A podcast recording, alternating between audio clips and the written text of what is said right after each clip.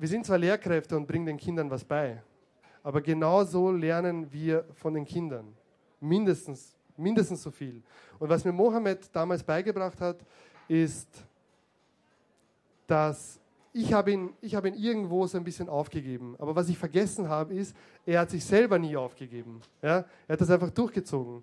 Er hat weiter an sich gearbeitet und es hat einfach ein bisschen länger gedauert.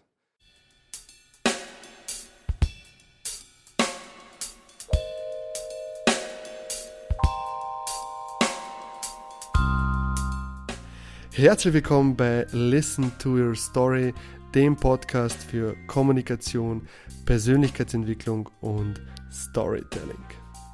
Das, was du gerade gehört hast, war ein kurzer Ausschnitt von meinem Vortrag auf der Best Karriere und Bildungsmesse, eine der größten Messen zu diesen Themen, die es in Österreich gibt. Im folgenden Podcast, in der folgenden Episode wirst du mehr dazu erfahren, was meine Erfahrungen der letzten zwei Jahre als Quereinsteiger in eine sozial belastete neue Mittelschule waren.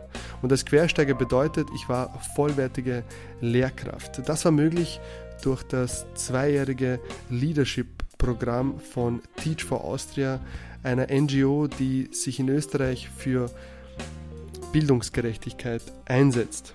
Und in dieser Speech spreche ich über meine Erfahrungen als Lehrkraft und über eine Geschichte von einem Schüler, den ich über zwei Jahre begleiten durfte. Und dieser Schüler hat mir eine unglaubliche Erfahrung gegeben und etwas demonstriert, was ich so in meinem Leben oder in meinem Umfeld selten gesehen habe.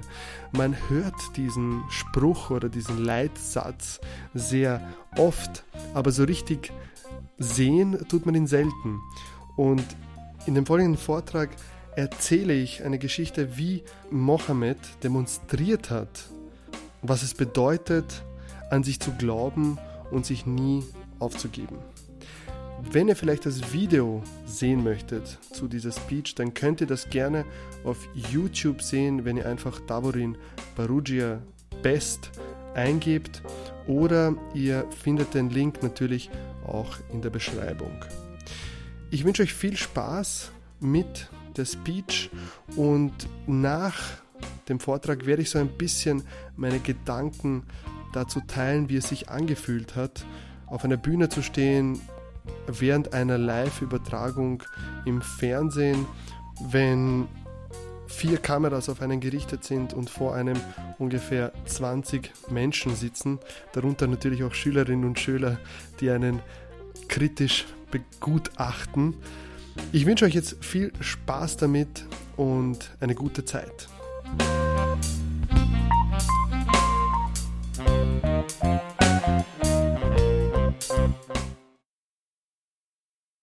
2015. Ich stehe in, in einem Raum und ganz viele Menschen rennen hektisch hin und her. Ich habe einen neuen Beruf angefangen und äh, vielleicht kennen Sie das bei einem neuen Beruf. Man sollte ja etwas tun, aber irgendwie hat man mehr Fragen als Antworten. Und ich werde ständig von, auch von meinen Kolleginnen und Kollegen etwas gefragt, aber ich habe keine wirkliche Antwort. Und plötzlich läutet die Glocke. Meine Teamteacherin in Mathematik packt mich bei der Hand und sagt, wir gehen jetzt in die Klasse. Ich bin Mathematiklehrer im 10. Bezirk an einer neuen Mittelschule.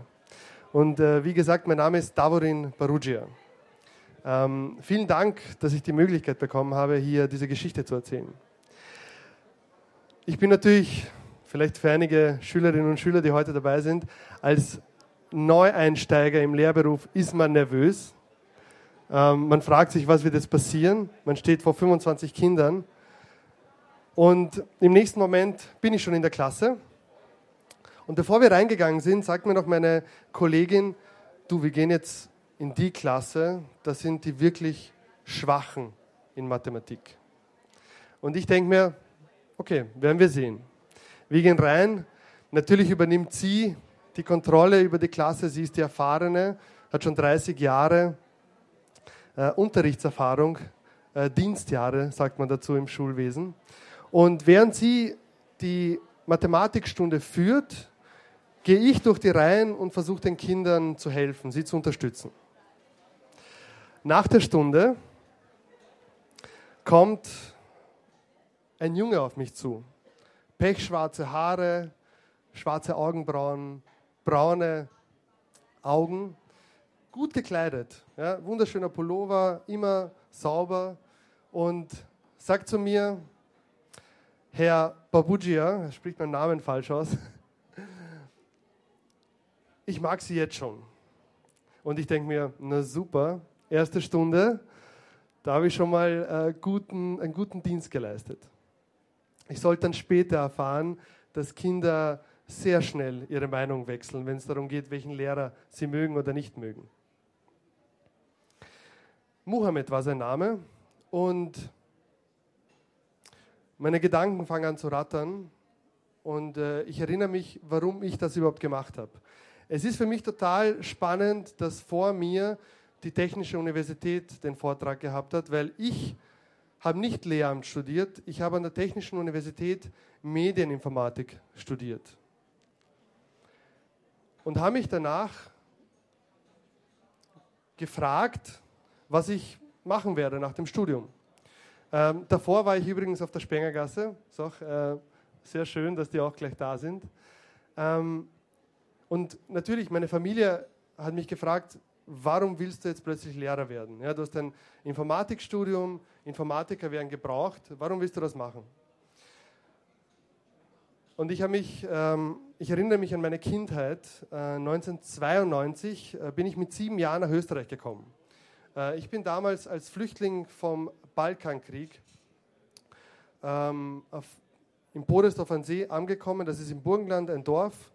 Und äh, damals mit meiner Mutter und mit meinem Bruder, zwei Koffer. Äh, wir haben ein ganz neues Leben gestartet. Und ich kann mich noch erinnern, ich bin in die Schule rein und ich habe die Schule eigentlich sehr gemocht. In, damals in Jugoslawien. Und als ich nach Österreich gekommen bin, ich konnte kein Wort Deutsch, der Lehrer hat mich nicht verstanden, ich habe meine Mitschüler nicht verstanden. Und die ersten zwei Jahre waren nicht sehr leicht für mich. Ich musste die Sprache lernen, die Lehrer waren überfordert, ähm, ich war in der zweiten Volksschule. Nach dem ersten Jahr durfte ich die zweite Volksschule wiederholen, weil ich die Sprache nicht konnte. Und mein zweites Jahr in der zweiten Volksschule äh, wurde nicht besser. Ich hatte eine Lehrerin, die war nicht sehr wertschätzend und ähm, es war eine schwierige Zeit für mich.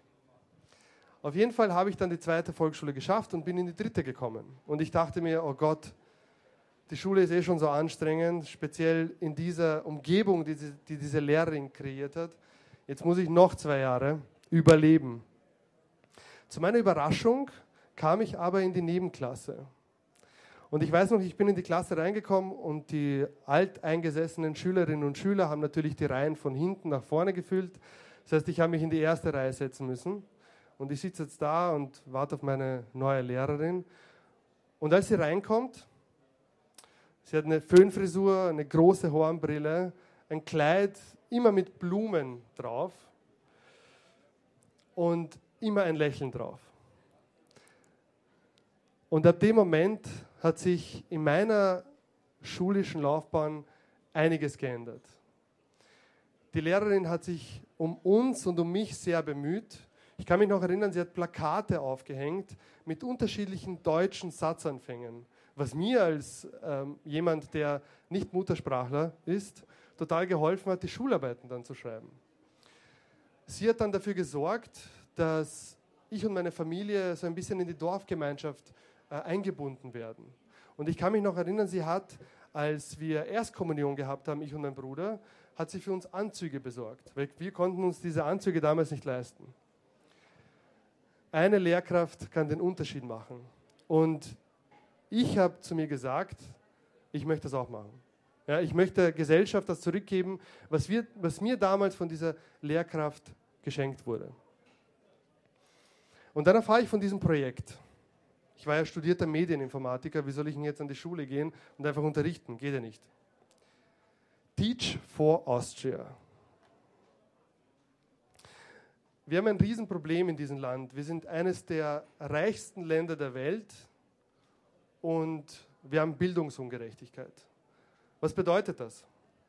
Je nachdem, wie Mann oder Frau die Geburtslotterie gewinnt, also in welche Familie jemand reingeboren wird, das sagt ganz viel darüber aus, was für eine schulische, eine, eine Bildungskarriere derjenige oder diejenige später haben wird.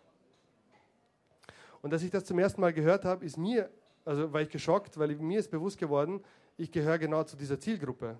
Mit, Migration, mit Migrationshintergrund sind die Wahrscheinlichkeiten noch mal höher, dass man keine selbstbestimmte ähm, Bildungskarriere eingehen wird.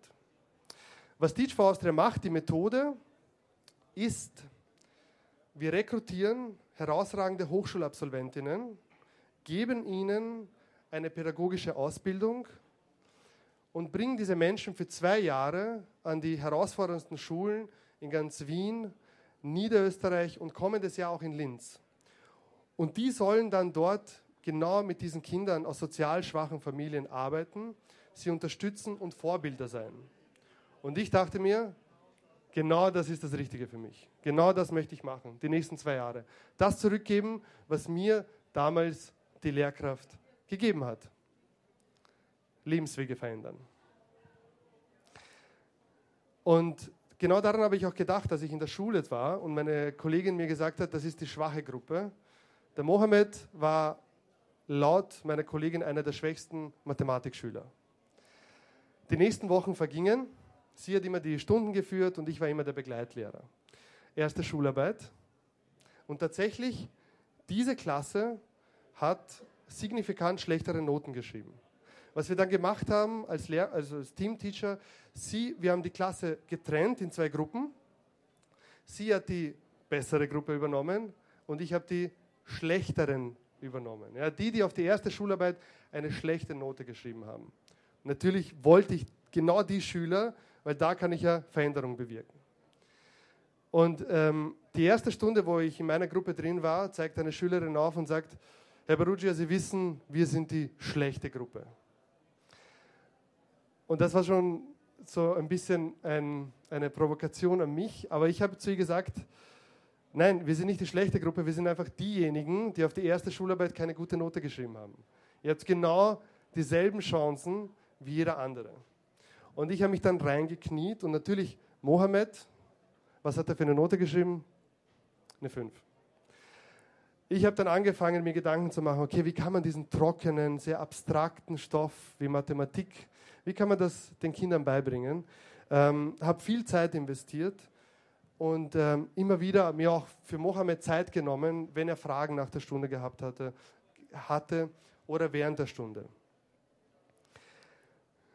Jetzt kommt die zweite Schularbeit auf uns zu und ich dachte mir, okay, vielleicht brauchen Sie noch mal ein bisschen mehr Zeit, ähm, um zu üben und habe mich mit meinem Kollegen, auch einen Fellow, der aber Deutsch unterrichtet hat, zusammengetan. Der wollte immer Mathematik unterrichten, hat aber Deutsch in der Schule bekommen. Äh, zusammengetan und wir sind dann eine Woche bevor die Schularbeit stattgefunden hat, haben wir den Kindern gesagt, okay, wir bleiben länger. Diejenigen, die möchten, können gemeinsam mit uns nochmal lernen. Und das haben wir gemacht. Zweite Schularbeit, fast keine Auswirkungen. Ja, die Kids haben vielleicht so Vierer, Dreier geschrieben, aber Mohammed hat wieder eine Fünf geschrieben. Okay, Halbjahr. Ich habe mich dann gefragt, wer sind denn überhaupt diese Kinder, ja, mit denen ich hier arbeite? Ähm, ich werde euch jetzt äh, ein paar Statistiken zeigen.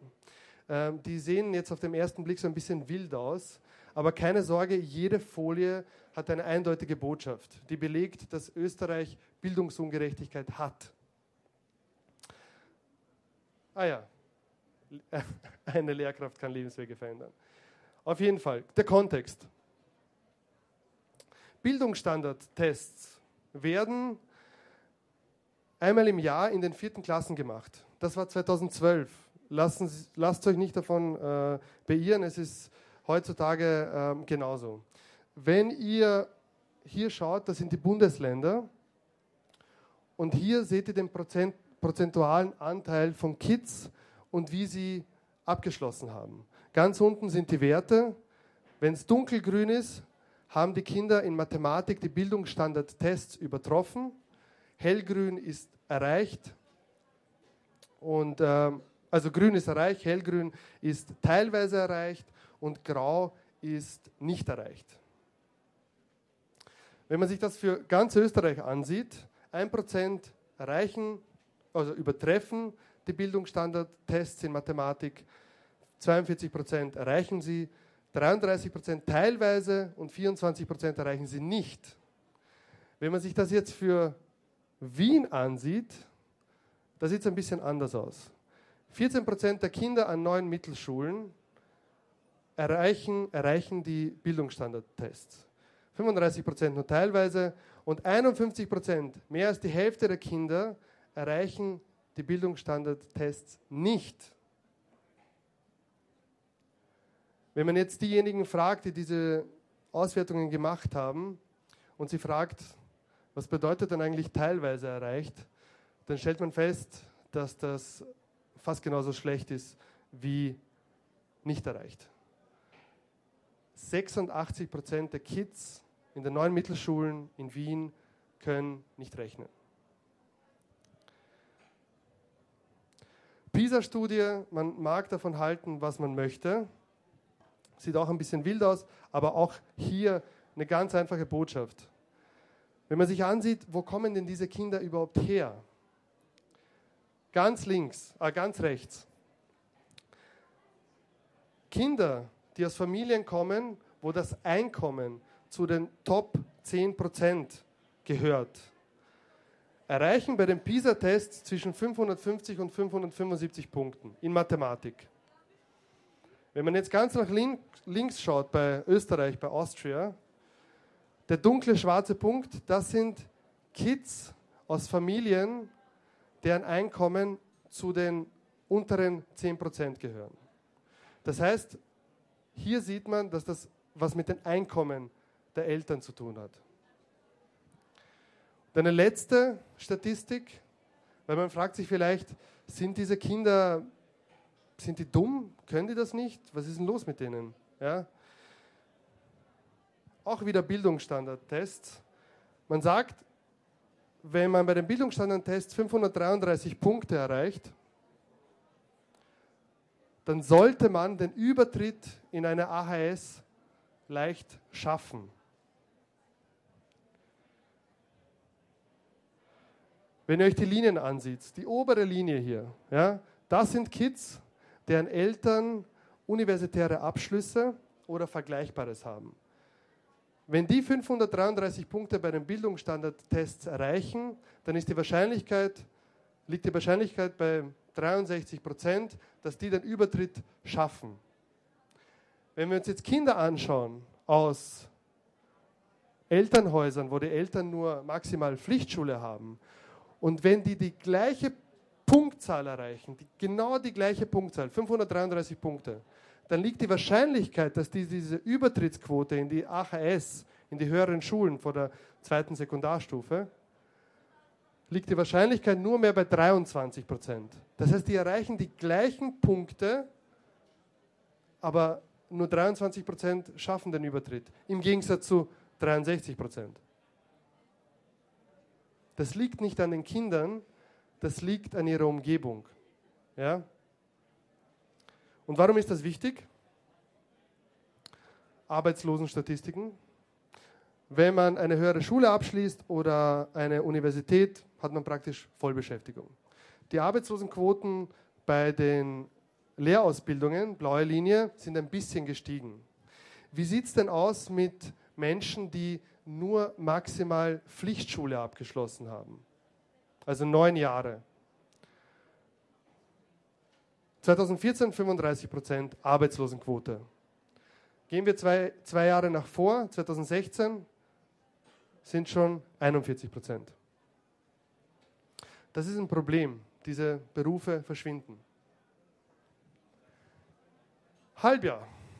Ja, wir hatten zwei, Schu zwei Schularbeiten hinter uns. Mohammed hat leider zwei Fünfer draufgeschrieben, aber ich hatte noch ein Ass im Ärmel. vor meiner Zeit gab es einige Fellows, die haben auch an Schulen gearbeitet und die haben sich überlegt, okay, wie könnte man den Unterricht den Kindern bewusster machen. Ja, was machen sie denn im Unterricht? Ähm, welche Erfolge haben sie? Ja, wir schauen viel zu oft in einem Unterricht oder in einer Mathematikstunde, was funktioniert denn nicht, anstatt auch darauf zu schauen, was funktioniert. Und wenn man Fellow ist bei Teach for Austria, hat man im zweiten Jahr oder beziehungsweise in der zweiten Hälfte des ersten Jahres die sogenannte Vision. Man überlegt sich, man nimmt sich eine Klasse, eine Gruppe und überlegt sich etwas Besonderes, was man mit diesen Kindern machen könnte, damit ihre akademischen Leistungen oder ihre sozialen Kompetenzen steigen. Und ich habe mir Folgendes überlegt. Ich habe mir überlegt, den Mathematikunterricht zu gamifizieren. Dass alles, was die Kinder positiv machen, dass sie auf einer Skala sehen, sogenannte Preise einsammeln. Ja? Ich werde da jetzt die nächste Folie überspringen, die ist ein bisschen komplex. Auf jeden Fall hat jedes von den Kindern aus dieser Mathematikgruppe, die ich hatte, so einen sogenannten Stempelpass bekommen. Und wenn sie zum Beispiel immer ihre Hausübungen gebracht haben, wenn sie immer ihre Materialien mitgehabt haben, ja, es, ist nicht selbstverständlich, dass die immer das Lineal und immer das Schul Schulübungsheft haben, aber wenn sie das gemacht haben, haben sie von mir immer einen Stempel bekommen und konnten so Erfolgsmomente sammeln und es schwarz auf weiß sehen oder hier schwarz auf bunt. Und das waren die Preise. Je nachdem, wenn Sie zum Beispiel hier das Studentinnenlevel aufgefüllt haben oder das Meisterinnenlevel, haben Sie von mir Preise bekommen. Zum Beispiel hier Malala war Materialmeisterin.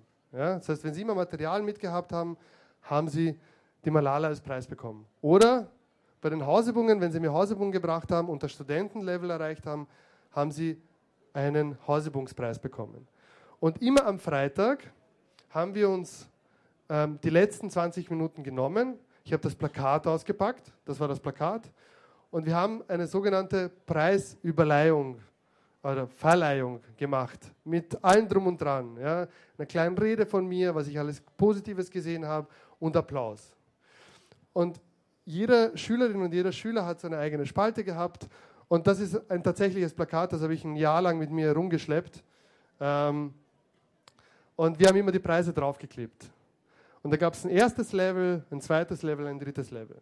Wenn man bis zum ersten Level gewachsen ist, gab es einen, eine positive, einen positiven Mitteilungshefteintrag.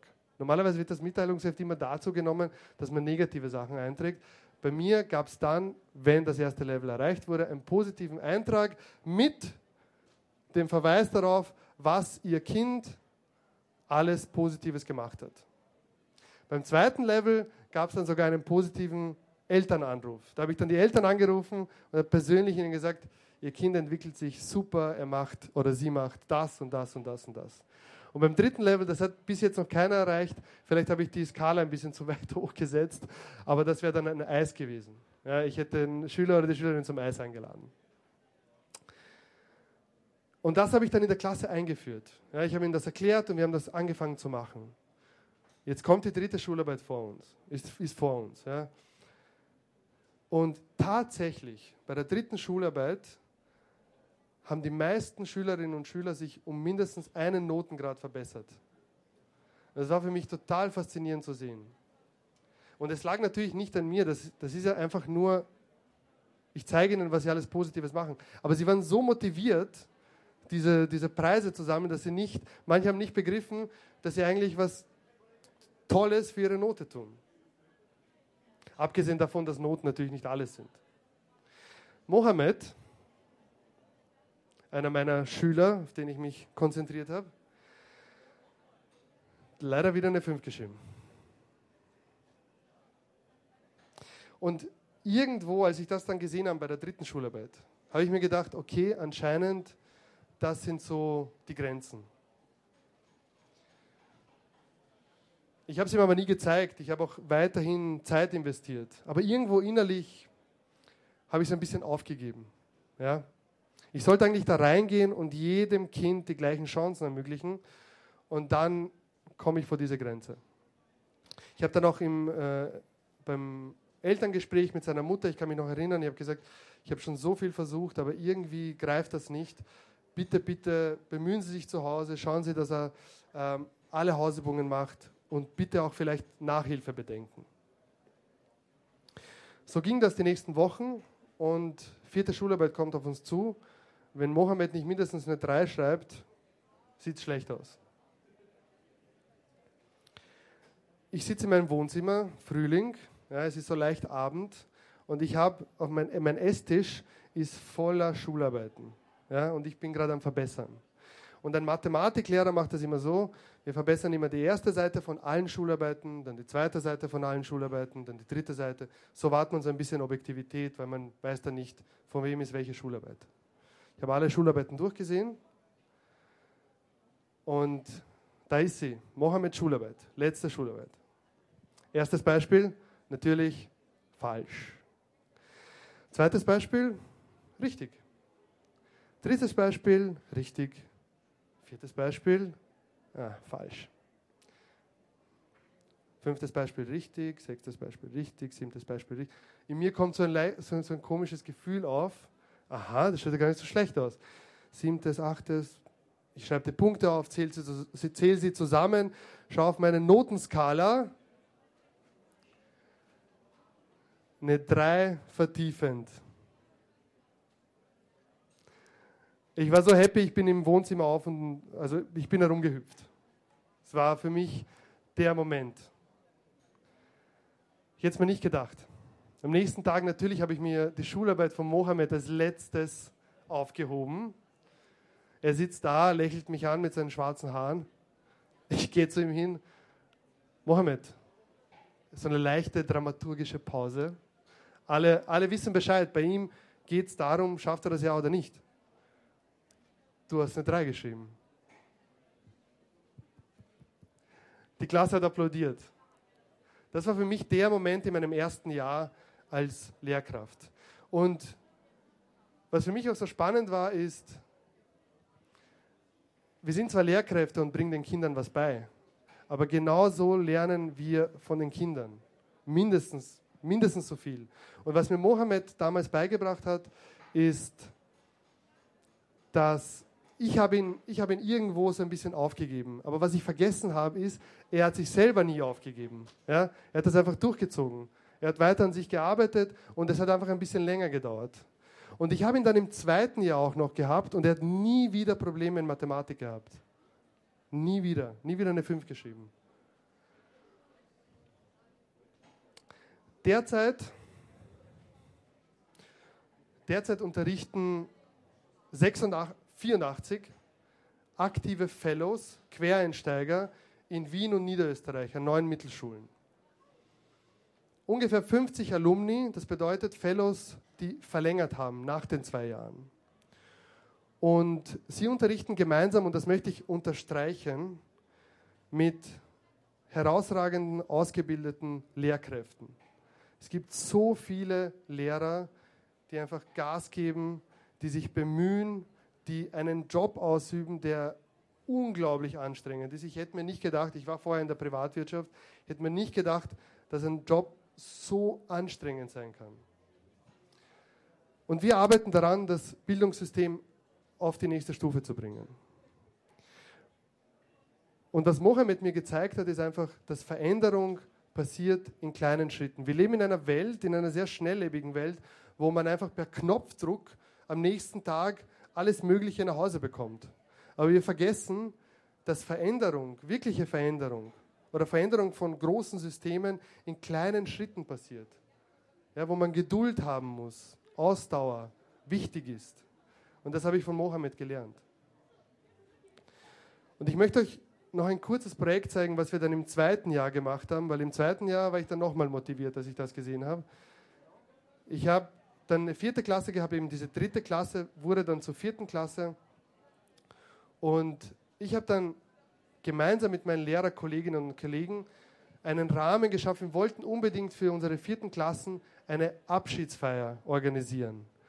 Und das Absurde ist, sowas macht fast keine neue Mittelschule, zumindest nicht im 10. Bezirk. Das ist total absurd. Die Kinder gehen aus der vierten Klasse und sie kriegen das Zeugnis und auf Wiedersehen. Und wir haben uns gedacht, das Jahrgangsteam, wir wollen das ändern, wir wollen das anders machen. Und haben einen Rahmen geschaffen und die Kinder haben diesen Rahmen mit ihren Ideen gefüllt. Und man sagt ja, Bilder sagen mehr als äh, tausend Worte. Das ist dabei rausgekommen.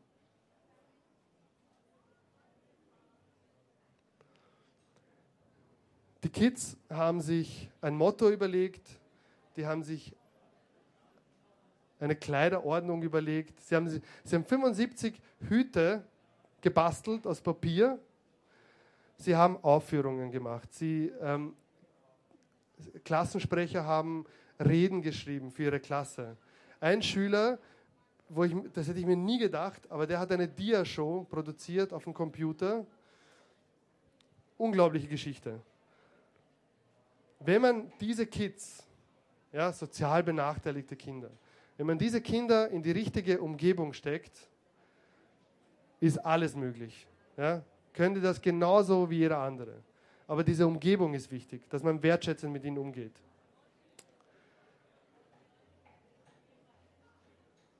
Veränderung kann passieren, speziell bei großen Systemen.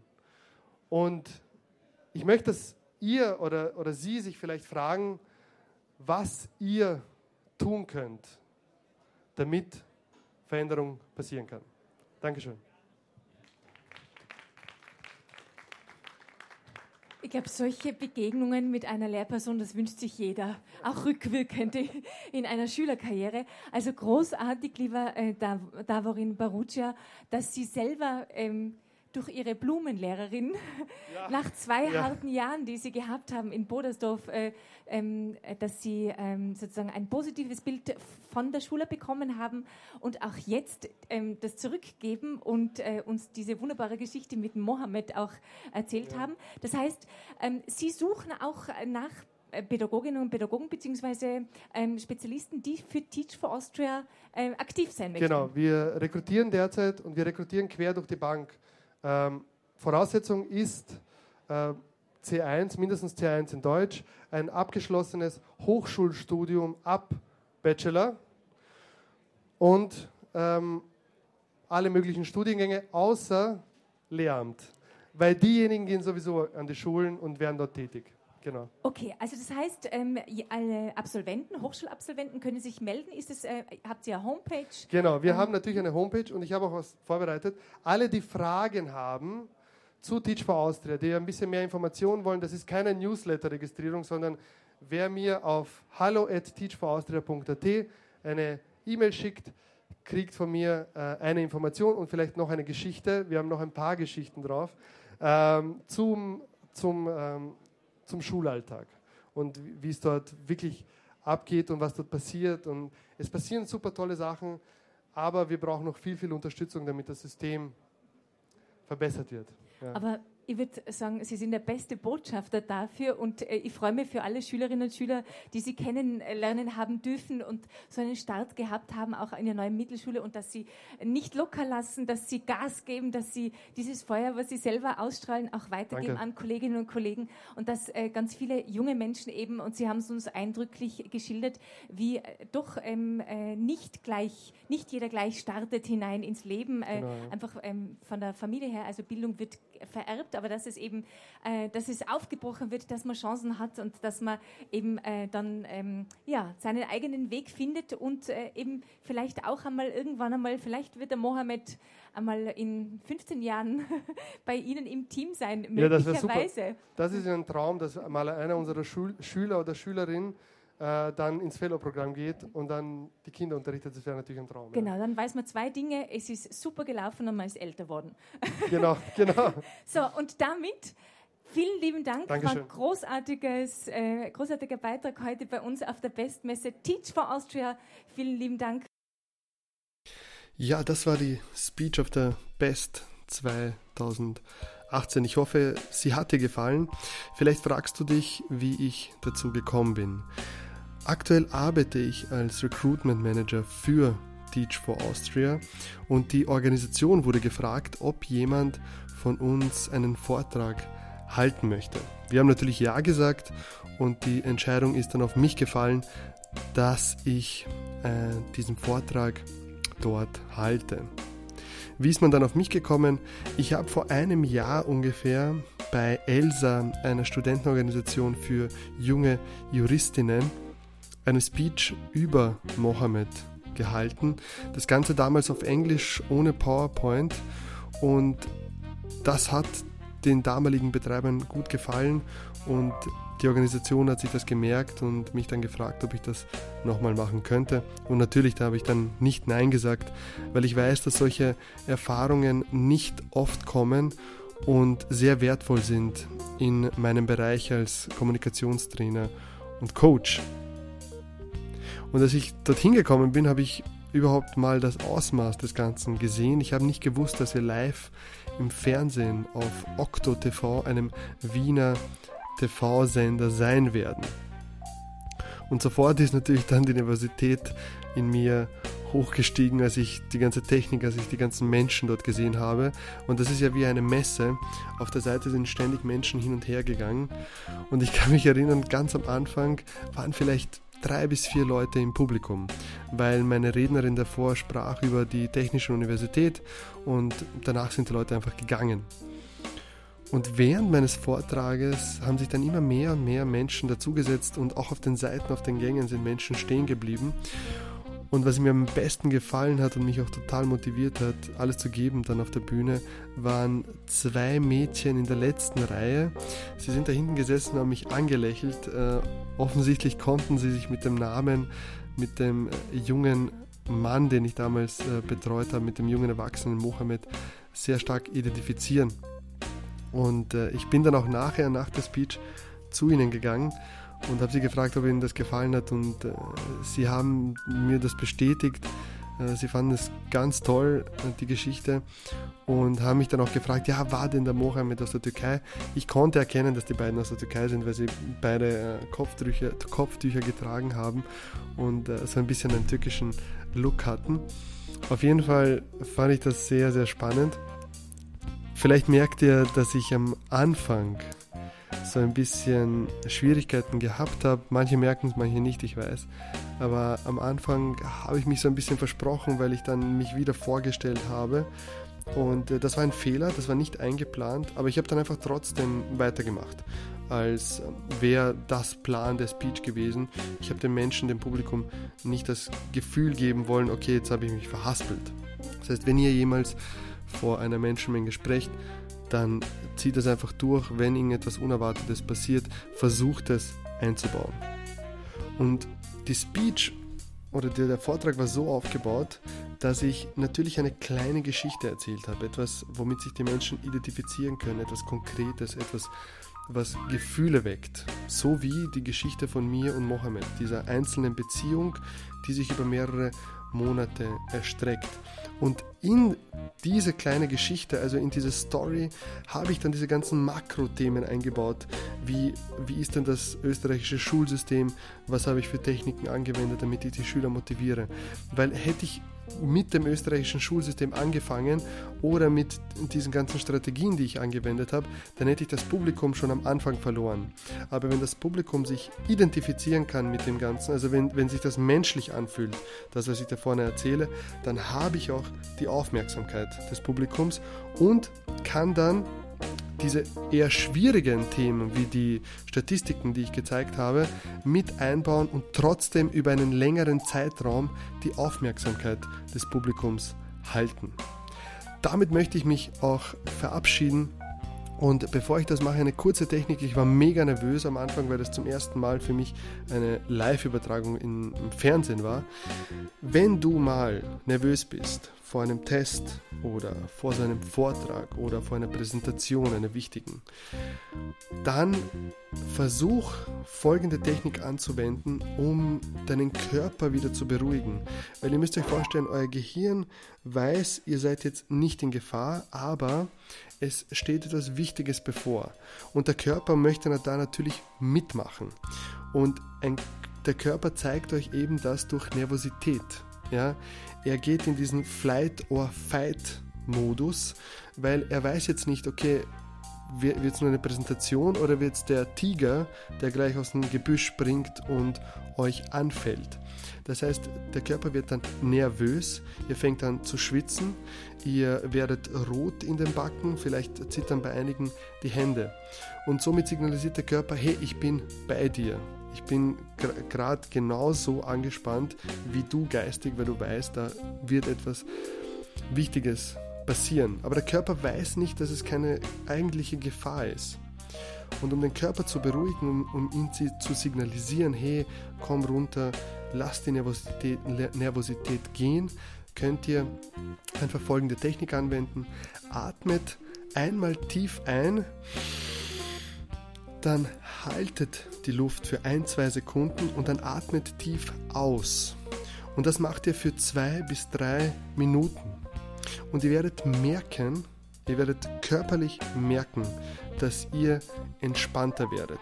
Macht Bauchatmung, das heißt, wenn ihr einatmet, soll nicht der Brustkorb sich heben, sondern der Bauch und das Zwerchfell, weil damit kommt noch mehr Sauerstoff in die Lungen. Durch diese Technik, nennt sich auch Patanjali, durch diese Technik aus dem Yoga, glaube ich, ist sie, könnt ihr euren Körper wieder runterfahren und ihm signalisieren, hey, da ist kein Tiger um die Ecke, sondern ich werde einfach nur vom Menschen sprechen.